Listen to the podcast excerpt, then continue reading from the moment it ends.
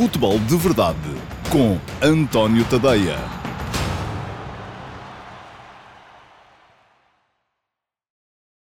Olá, boa tarde. Eu sou o António Tadeia e este é o Futebol de Verdade. Sejam bem-vindos a este espaço que vai começar a passar aqui no Facebook todos os dias pelas 12h30 uh, e que depois também, em diferido, poderão acompanhar, seja no meu canal de YouTube, seja uh, na minha página de Instagram. Um, o que é que vai ser o Futebol de Verdade? Enfim, vai ser futebol, já dá para perceber, não é? Vou falar basicamente de futebol, um espaço diário de comentário à atualidade desportiva e vai ser a minha verdade. Não quer dizer que seja a verdade absoluta, nenhum de nós tem a verdade absoluta. Aquilo que vos posso prometer é que um, não vou aqui entrar em discussões estéreis, aquelas que muito andam por aí uh, um, a pulular pelos média uh, que falam de futebol. Vou tentar centrar-me no futebol jogado, mas o futebol jogado não é só técnica, não é só tática, também é a dimensão mental, a dimensão psicológica, também é a interação entre uh, clubes, jogadores e até, vamos lá ver, com árbitros. Agora, isto não vai ser sobre arbitragens, o que não quer dizer que de vez em quando não tenha que se falar aqui de arbitragens, porque os árbitros também fazem parte do futebol. Muito bem, hoje um, este espaço não vai ser muito uh, longo e, portanto, hoje, depois deste pequeno introito para vos explicar ao que é que venho, um, vamos falar um bocadinho sobre aquilo que foi o sorteio da terceira pré-eliminatória da Liga dos Campeões e o adversário que calhou em sorte ao Futebol Clube do Porto. Calhou o FK Krasnodar, uh, uma equipa do campeonato russo, um, e eu acho que o Porto não teve uh, a melhor das sortes. não tem muito a ver com aquilo que valem os adversários, se calhar quem olhar para a avalia potencial dos adversários até me vai dizer ah, mas o Bruges é uma equipa mais, vem de um campeonato mais forte, uh, o Las Klins, eventualmente, as equipas austríacas uh, são, costumam ser muito ofensivas. A questão é que o Krasnodar já vai chegar ao jogo com o Porto, na primeira semana de agosto, com quatro jornadas de campeonato uh, disputadas. E isso pode funcionar, de certa forma, como uma, uma, um fator a favorecer a equipa russa e, por acaso, este espaço vai ter também uma, uma, uma particularidade, é que eu sempre que possível vou trazer-vos aqui fast facts, factos rápidos. E agora vou deixar-vos um facto rápido.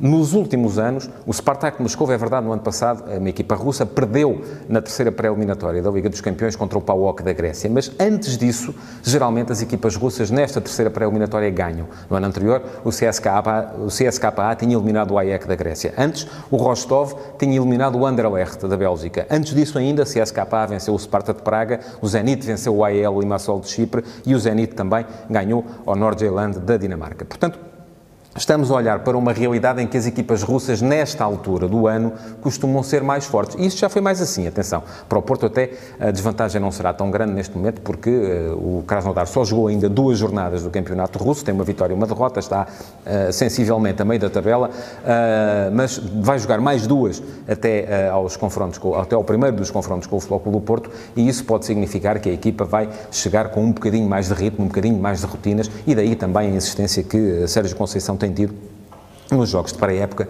para mostrar a equipa super rotinada, para mostrar a equipa com ritmo de jogo já e esse, esse uh, apor competitivo tem sido um dos pontos mais positivos na pré-época do Futebol Clube Porto. Muito bem, o que é que vale este Krasnodar? Quem já foi olhar para, as, uh, para a equipa, de certo reparou, por exemplo, na presença de Kritschuk, um guarda-redes que Chegou a prometer, quando estava no, no Sporting Clube Braga, que representou também o Rio Ave no Campeonato Português, mas vamos lá ver, Kritschuk é suplente nesta equipa do Krasnodar. O guarda-redes titular é Safonov, um jovem russo de 20 anos, 1,92m, jogador de grande corpulência, que ocupa muito bem os postos e que já na época passada foi uh, uh, o, guarda-redes mais utilizado na equipa do, do Krasnodar. Depois, à frente, um, do que é que se pode falar? Pode falar-se de Spajic, internacional sérvio, que esteve ainda há meses no empate que a Sérvia veio arrancar ao Estádio da Luz contra Portugal, no arranque da, da qualificação para o Campeonato da Europa de Futebol. Pode falar-se no meio-campo, onde o internacional sueco Olsen uh, e o holandês Vilhena, jogador de origens angolanas, dão uma dinâmica forte. Vilhena foi a contratação deste ano, chegou do Feyenoord.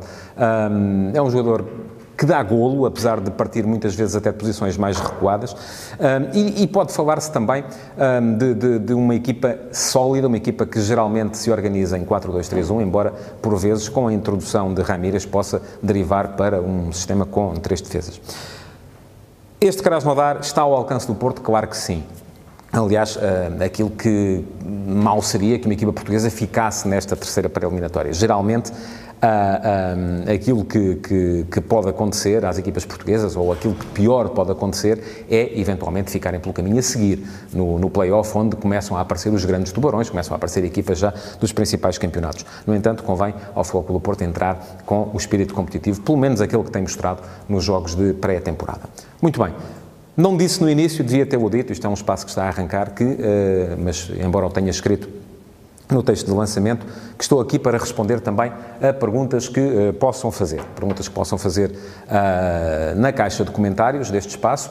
Todos os dias vou tentar responder a uma pergunta uh, que é selecionada pela nossa equipa de produção uh, e depois aquelas que não forem selecionadas para ser respondidas no dia, atenção, podem vir a ser respondidas mais tarde. Tenciono na sexta-feira uh, fazer aqui uma espécie de Q&A, uma, um, uma sessão de pergunta e resposta em que vou responder às perguntas que ficaram por responder no dia, porque obviamente não há tempo para respondermos a todas. Um, por isso, Podem começar a colocar as vossas perguntas e, uh, assim que, que, que, elas chegarem, terei uma para, terei a possibilidade de responder a uma. Muito bem. Pergunta ao Ricardo Gonçalves. Olá, Ricardo Gonçalves. Muito obrigado por estar aí desse lado. Se Zé Luís será fundamental uh, contra este Krasnodar, visto que veio daquele campeonato. É bem visto. Zé Luís uh, é um jogador que tem conhecimento daquilo que uh, é a realidade do, do, do, das equipas russas. Mas o conhecimento não é tudo, atenção. Não, não podemos estar agora aqui a achar que só porque se conhece melhor um adversário, de repente vamos ter mais armas para, para o ultrapassar. Aquilo que me importa de Zé Luís, reter de Zé Luís, é aquilo que já disse em algumas ocasiões. Zé Luís é um jogador que sempre me pareceu valer mais do que aquilo que estava valorizado verdadeiramente pela, pelo mercado e pela, pela pela crítica, uh, tanto no Gil Vicente como no Sporting Clube Braga, parecia-me que merecia mais minutos, que sempre que jogava dava golo. Uh, agora, na pré-época, viu-se o golaço que ele, que ele fez no jogo contra, contra o Betis, um remate em arca, entrar mesmo junto ao poste, a mostrar que está ali para discutir um lugar. E, portanto, parece-me que sim, parece-me que o Zé Luís pode ser um jogador importante uh, na forma como este Flóculo Porto se vai apresentar, não só frente ao Krasnodar, como no início de época. E pronto, chegamos aos 7 minutos, que é o limite que eu quero para este uh, vídeo. Não queria ultrapassar muito este período. Um, o mundo anda cada vez mais rápido e já sabemos que as pessoas não, não, não, não têm disponibilidade para estar muito mais tempo a, a, a ouvir ou a ver, seja o que for.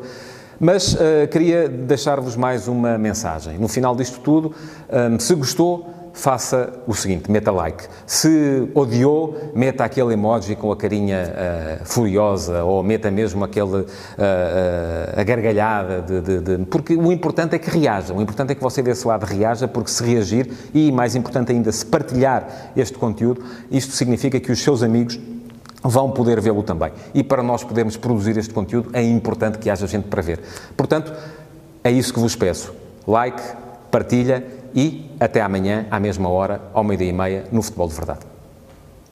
Futebol de Verdade, em direto de segunda a sexta-feira, às 12h30, no Facebook de António Tadeia.